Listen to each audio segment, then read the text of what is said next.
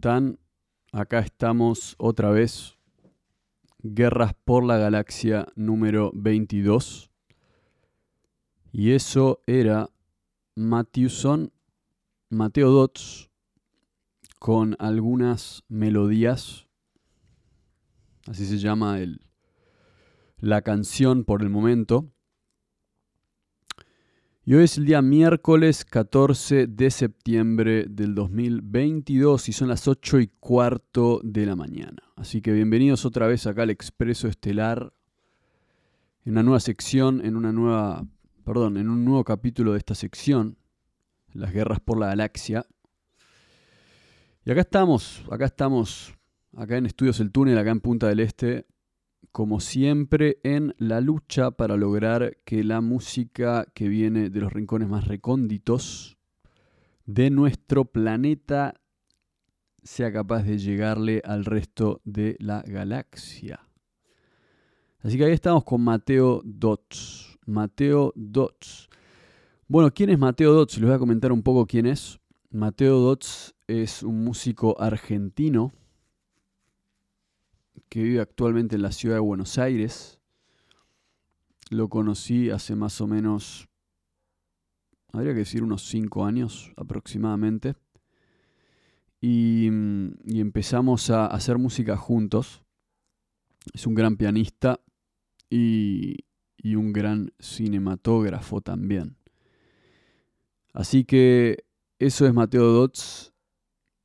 Ya lo vamos a estar entrevistando Mm, probablemente no en este capítulo, pero en un capítulo muy, muy cercano.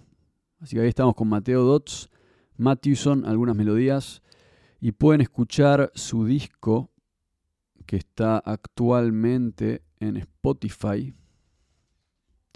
Lo van a encontrar a Mateo con su alias, con su nombre artístico, que es Matthewson.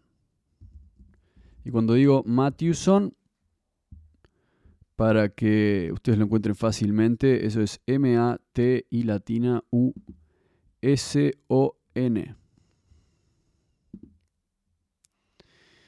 Su nuevo disco, Reflejos, está en Spotify, un EP que tiene cinco canciones Así que les, doy esa información para que lo busquen. Un, la verdad, una música muy linda. estas canciones que, estuvo mandando también. Eh, y estas canciones son demos realmente. Son demos grabados por él, creo en su casa. Un sonido espectacular. La verdad, un sonido increíble. Capítulo pasado les mostré también otra canción de Mateo. La vamos a subir ahora un rato también. Pero bueno, la verdad que un placer, eh, un placer por sumar a Mateo en estas guerras por la galaxia. Ya vamos a estar sumando otros artistas. Y acuérdense que las guerras por la galaxia es el lugar, va, ese lugar, es, es un lugar realmente. Debe haber varios, debe haber otros también.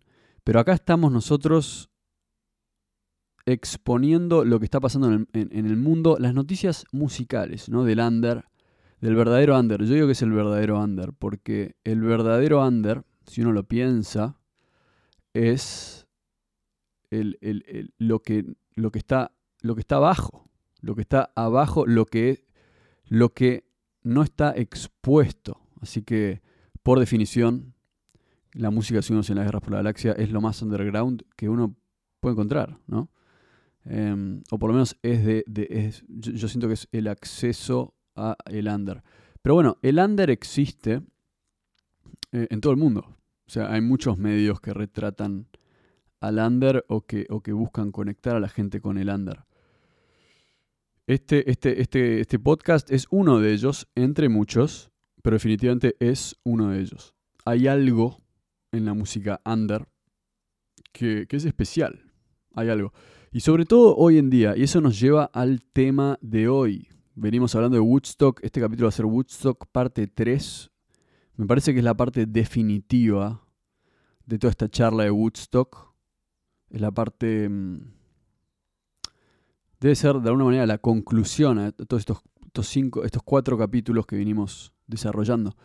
Y, y de alguna manera lo que tenemos en, si estuvieron escuchando los capítulos pasados, ustedes ya, ya, ya vienen siguiendo esta historia de, de Woodstock, ¿no? Hablando de, este, de, este, de esta película, esta serie que está en Netflix, en realidad es una serie, y una serie que retrata el desarrollo del Festival de Woodstock 1999, no 1969.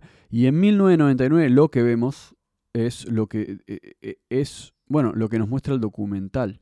Pero este capítulo vamos a estar hablando de Woodstock 1999 finalmente. Así que bienvenidos, aquí estamos y capítulos pasados para recapitular un poco hablamos de cómo se desarrolló Woodstock 69, ¿no? ¿Cómo llegamos al 69? Hablamos de, lo, de la Segunda Guerra Mundial, hablamos de la época posguerra, hablamos de eh, cómo surge la música rock y, los distintos tipos de música que surgen en los 50 realmente y cómo empieza a desarrollarse la verdadera industria de la música en los 50. Es decir, ahí aparece la palabra industria de la música, una industria que antes no existía. Entonces, los 50 llevan a los 60, los 60 llevan a Woodstock 69 y Woodstock 69 es el pico, es el clímax y de alguna manera también la conclusión de toda esa época. Entonces 69 es una transición hacia los 70 y ahí empieza una nueva era que, de alguna manera es la primera piedra, el primer escalón que va a llevar a el año, al siguiente Woodstock que es el Woodstock 99, en el cambio de milenio. Y eh, eh, de alguna manera es como que hay ciclos, supongo que de, 20 o de, o de 30 años tal vez, ¿no? En ese caso, del 69 al 99. Pasan 30 años y pasan muchas cosas en ese camino. Ahora, lo más importante que hay que notar, que es algo bastante obvio, es que Woodstock 69, en términos de ingresos, ¿cuántos ingresos habrá facturado? Bueno, podríamos decir que no muchos en, términos de que ¿cuánto cobraba una banda en esa época? Esa es la pregunta, comparado al 99. ¿Cómo vivía un músico en el 69? ¿Cómo vivía un músico en el 99? ¿Cuánto ganaba? O sea, ¿cuál era el, el, el, cuánta plata había en la industria de la música en el 69 comparado al 99? ¿Cómo eran los festivales? ¿Cuántas corporaciones había adentro del festival? Y esa es una buena pregunta. Obviamente la respuesta es muchísimo más. O sea, estamos hablando de que si uno ve en dos pantallazos el 69 y el 99, el crecimiento, el viaje, lo que demuestra es que en un lugar estás partiendo de un lugar donde, donde no hay una marca en el festival. No hay sponsors. No hay sponsors, no hay una marca. es decir, el festival no está financiado por megacorporaciones. Obviamente alguien pone la plata, ¿eh? no, no, estoy diciendo que eso no sea así. Obviamente alguien pone la plata, hay un organizador que pone la plata. Pero no son las megacorporaciones.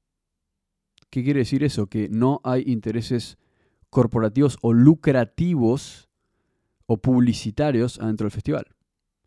Eso me parece que es realmente para mí, el, el, de alguna manera es por lo menos la, el mensaje, o a ver cómo se explica, es, como el... Hmm, es el... Es el... Realmente es la... Es, es, el ejemplo perfecto, ¿no? Es, es, es la conclusión perfecta de todo, este, de todo este festival, de todo este documental. Es Woodstock 99 es considerado un fracaso por lo que genera. Ni siquiera hablando en términos económicos, aunque no sé qué pasó en términos económicos realmente, pero un fracaso en muchos niveles. Un fracaso social, se podría decir un fracaso espiritual, un fracaso, puede ser que haya sido también un fracaso comercial, no lo descartaría, aunque no lo sé realmente. Pero definitivamente un fracaso cultural, porque ¿Cuál es mi explicación para lo que es un fracaso? ¿Cómo defino yo lo que es un fracaso? ¿no? ¿Cómo se convierte un festival en un fracaso? Mi, mi manera de medir las cosas es la siguiente, y esto lo he visto, esto lo he puesto a prueba en muchos eventos. ¿Cómo mido yo el efecto que tiene una banda? Porque hay gente que dice, yo mido a la banda sabiendo cuántos tickets cortó. Bueno, ese no es el modus operandi de Lucas Hips. El modus operandi de Lucas Hips es distinto. Es preguntarle a la gente. La gente que pagó la entrada, ¿qué opinas? Cuando me dicen eh, que, que el festival les voló la cabeza, entonces digo, bueno, pagaron una entrada, salieron contentos, tienen éxtasis, tienen euforia, dijeron fue de las mejores cosas que me pasó en mi vida. listo. Listo. Pagaron por algo, les dieron eso. Espectacular. Woodstock 99, gente que pagó, gente que entró, gente que dijo el agua estaba a 500 pesos, me quiero matar, no pude tomar agua, la, comieron a mierda, em, se largó a llover, o, no, no, ni siquiera se largó llover, había un calor tremendo, no había sombra en ningún lado, el lugar no era, es decir, las quejas de la gente eran una tras de otra, y bueno, y ni hablar de cuando tocan las últimas bandas y empiezan a romper todo. Entonces, lo que, de lo que estamos hablando es que Woodstock 99 es un fracaso por una serie de cuestiones. Dentro de esas cuestiones están justamente que eh, está, en realidad no es culpa de nadie, ¿no? Es, simplemente es el reflejo de cómo decayó la verdadera industria de la música. Y mucha gente va a decir, no entiendo porque es contradictorio, si hay más, más músicos ganando más plata, entonces quiere decir que la industria creció. Mi manera de verlo es que la industria en realidad decreció de alguna manera. Decreció no materialmente, pero yo decreció probablemente espiritualmente. Y la espiritualidad y la música van muy de la mano. ¿Cómo, cómo explicaría esto? Bueno, primero el punto es que está bueno comparar Woodstock 69 con Woodstock 99. Entonces, no soy yo el que el que opina esto. E, esto es una frase que me parece que está adjudicada a no me acuerdo quién es, es un músico importante. Eh, hay un músico importante, me parece que es más de los 80, puede ser como un David Bowie, no creo que sea David Bowie, pero podría ser un, un Bowie o, o creo que también lo vi y, voy a subir a enlaces recomendados esta entrevista, porque creo que los Black Keys, hablando con Joe Rogan en su podcast, hablan un poco de este tema. Pero básicamente el punto es que a alguien le preguntaron, por qué sentís que la industria de la música eh, ¿por qué, eh, o sea, ¿qué opinas de la industria de la música hoy en día? Y esta persona, este músico reconocido, dijo, lo que pasó con la industria de la música es muy simple. En los 60s y los 70s tenemos una época musical increíble, tenemos tremendos discos, todo eso, porque la gente que trabajaba en los sellos discográficos, que eran empresas grandes, no eran tan grandes como ahora, pero eran empresas grandes, pero la gente que, para empezar, habían varios sellos discográficos, no eran todos dominados por el mismo sello, así que habían varios sellos. Pero la gente que trabajaba en esos sellos era gente que le gustaba la música. Eran gente que estudiaba a los músicos, realmente le gustaba la música. Entonces, y lo que pasó fue que esas empresas explotaron, se fueron para arriba y después esos tipos se retiraron y los que pasaron a laburar en esas empresas eran los hijos de estas personas. Y estos hijos eran tipos que se fueron a hacer un MBA a Harvard, se fueron a hacer un MBA a Oxford, se fueron a, no sé, a Princeton University a hacer un posgrado en, la industria de la música, bla, bla, bla, bla, bla, se fueron a hacer 500.000 títulos, volvieron con la idea de llenarse los bolsillos y tener mega empresas, y se fueron acumulando estas mega empresas que lo único que pensaban era queremos hacer plata y no nos importa la música. Eso es lo que cambió. Eso es lo que cambió. Entonces, eso es, a mi manera de entenderlo, es, e, esa es la causa. Esa es la causa. La consecuencia es Woodstock 99. La consecuencia es que el mismo tipo que en el 69 era un hippie, que hizo un festival en, una, granja en, la provincia, en el estado de Nueva York, y que le cambió la vida a millones de personas porque había un consenso musical increíble, músicos increíbles, y obviamente les pagaron a todos los músicos. O sea, no estamos hablando de que todos tocaban gratis y, y bla, bla, bla. Pero estamos hablando de que, de que más allá de eso, había un objetivo claro en el cual no había, no, no, no, no estaban involucradas tantas marcas, tantas corporaciones, ¿no? Entonces, los músicos, y esto es interesante, los músicos estaban más involucrados también en el proceso. Era un proceso más orgánico, digamos. Después, fast forward, 30 años después, documental Woodstock 99 nos muestra que los mismos tipos, o en realidad el mismo tipo que es Michael Lang, ya, ya está más grande y, en cara de vuelta quiere revivir el Woodstock y, se junta con, con de vuelta, con, con, pero se junta con peces gordos de, productoras muy importantes y, y, obviamente te das cuenta en ese documental cómo ha cambiado su visión, cómo ha cambiado su percepción cómo han cambiado sus objetivos realmente. Y es como que lo único que quieren hacer es agarrar al money making machine, al cash cow, que es la marca de Woodstock, y exprimir esas, esas ubres una y otra vez. Esa es la idea. Entonces, lo que tenemos es cómo ha cambiado el mundo de la música. Y, y para mí, Woodstock 99 es un claro ejemplo de qué es lo que pasó. ¿Qué es lo que pasó? Mi teoría es que la industria de la música salió de la nada, avanzó, los 60s y los 70s fueron épocas donde la música cambió a la sociedad. Y después lo que pasó es que, hubo tanta gente que quería escuchar música y que compraba los discos de que la industria explotó, se fue a Mac 5, se fue a Mac 10, velocidad ultramotores hacia el infinito y, y, después implosionó, cuando terminó el milenio, implosionó. Implosionó.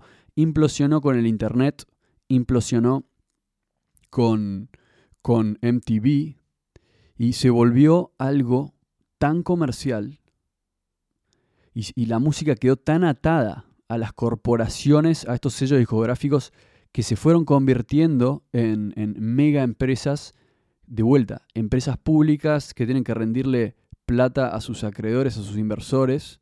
Entonces, ¿qué les importa la música? ¿Dónde está el tipo que en los, que en, los 60 escuchaba, o en los 50 escuchaba a un músico de blues, de, de, de, qué sé yo, del Mississippi, del Delta, y decía, ¿cuánto sale hacer un disco?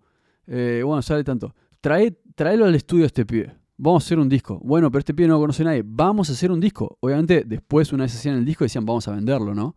Está bien. Pero decían, ¿quién es este pibe? Me gusta su música. Esta música le va a gustar a la gente. Ponelo en la radio, hagamos un disco. Esa era la idea. Esa era la manera de emprender. Yo creo que hoy los sellos operan muy distinto. Es a ver la cara de este pibe a ver qué tan marketineable es este pibe. A ver, déjame ver su cara, déjame ver cómo queda en Instagram, déjame ver sus redes sociales. La música es lo último que voy a ver. Déjame ver, déjame verlo, pum, pum, pum. Sí, este es el pibe que, que, que, que va a ser como comida rápida en las redes sociales. Tráemelo, grabemos un disco, eh, bla, bla, bla, hacemos toda la cosa. Y, y básicamente nos aliamos con las corporaciones que las corporaciones empiezan a decir, bueno, este pibe me gusta, le voy a dar unas zapatillas para que venda mis zapatillas. Entonces, ¿cómo hemos cambiado desde el tipo haciendo blues? Yo no creo, y esto lo creo realmente, ¿no? Esto lo pienso. Si vos le das a Ray Charles, esto es lo que yo pienso, o sea, no sé cómo habrá sido en la época, pero es una idea. Digo, me pregunto cuán dispuestos habrán estado los músicos de esa época a a usar ropa que, que no era suya. No sé, esto tendría que investigarlo. ¿eh? No digo que no vendían su, imagen de alguna manera, pero mi teoría es que era menor.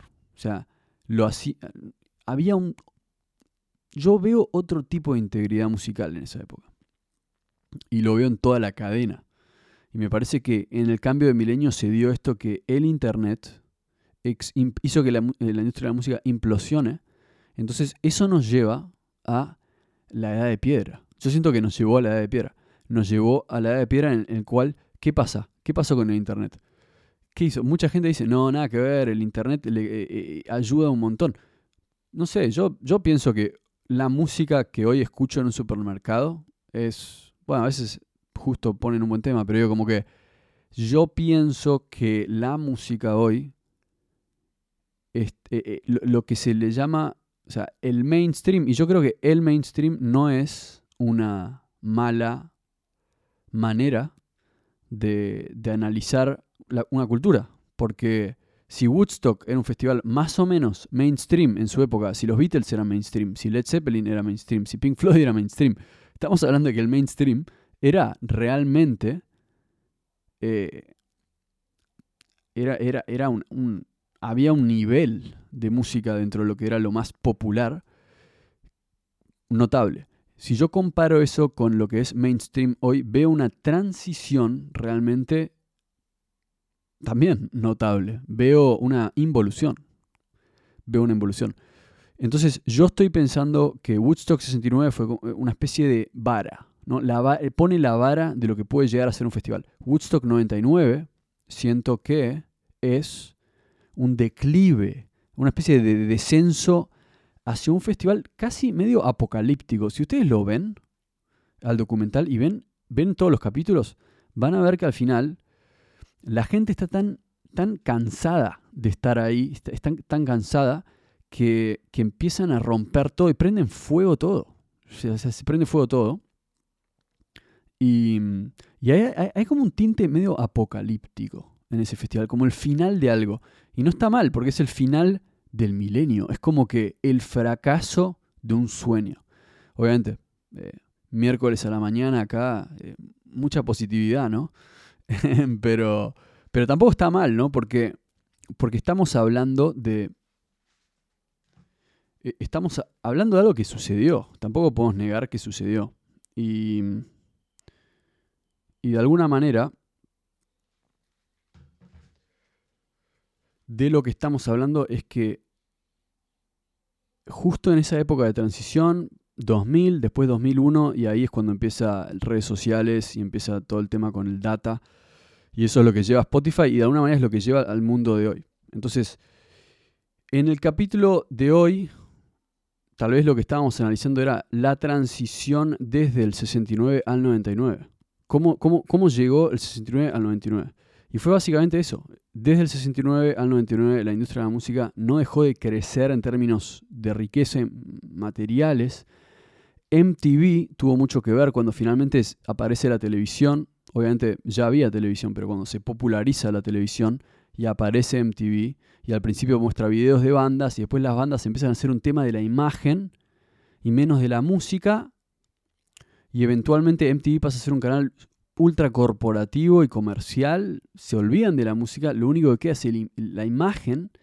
Y miren ustedes cómo los festivales de música como son hoy, donde lo más importante son los sponsors, lo más importante es que la gente se saque fotos, no importa la música, la música se dejó de lado, todo pasó a ser un tema de imagen. Todo pasó a ser un tema de imagen, de estatus social. Entonces, claramente hay una transformación de Woodstock 69 al mundo de hoy.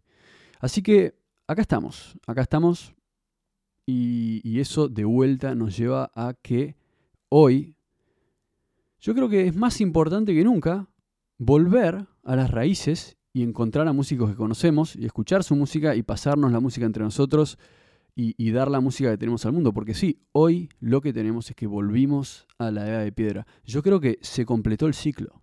Se completó el ciclo nosotros, vos y yo, estamos haciendo música en el garage, al igual que ese Smokey Robinson o blusero del Delta o quien sea, al igual que Robert Johnson, haciendo blues en un bar sin que nadie nos escuche. Volvimos a ese lugar. Todo el sueño de la industria de la música implosionó y ahora volvimos al mismo lugar que estábamos hace un siglo, donde estaba la gente haciendo la música para la gente, ¿no? La música comercial, ¿no? Hablando de esos posguerra, ¿no? Como esa música alegre que, hablaba de, los suburbios y vendiendo el sueño americano. Y ahora tenemos el nuevo sueño, ni siquiera americano, el nuevo sueño, no, sé cómo se, llamaría, el, sueño post pandemia, o no sé cómo llamarlo, el, sueño del siglo XXI, ¿no? El sueño consumista del siglo XXI. Em, y nosotros, el under, volvemos a ese lugar. Somos los Robert Johnsons del siglo XXI. Somos los músicos en el garage, en el bar, donde nadie nos escucha. Y es más importante que nunca seguir haciendo música, porque la música nunca fue algo que se hizo por plata. Eso solo sucedió em, desde el 50 al 2000. Así que nunca lo va a hacer.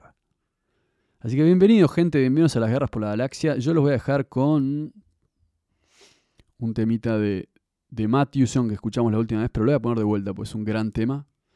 Del solo, demo de Matthewson, lo voy a poner una vez más acá para ustedes. Y un placer, un placer curtir la movida de vuelta. Vamos arriba, nos vemos en el próximo capítulo. Chao.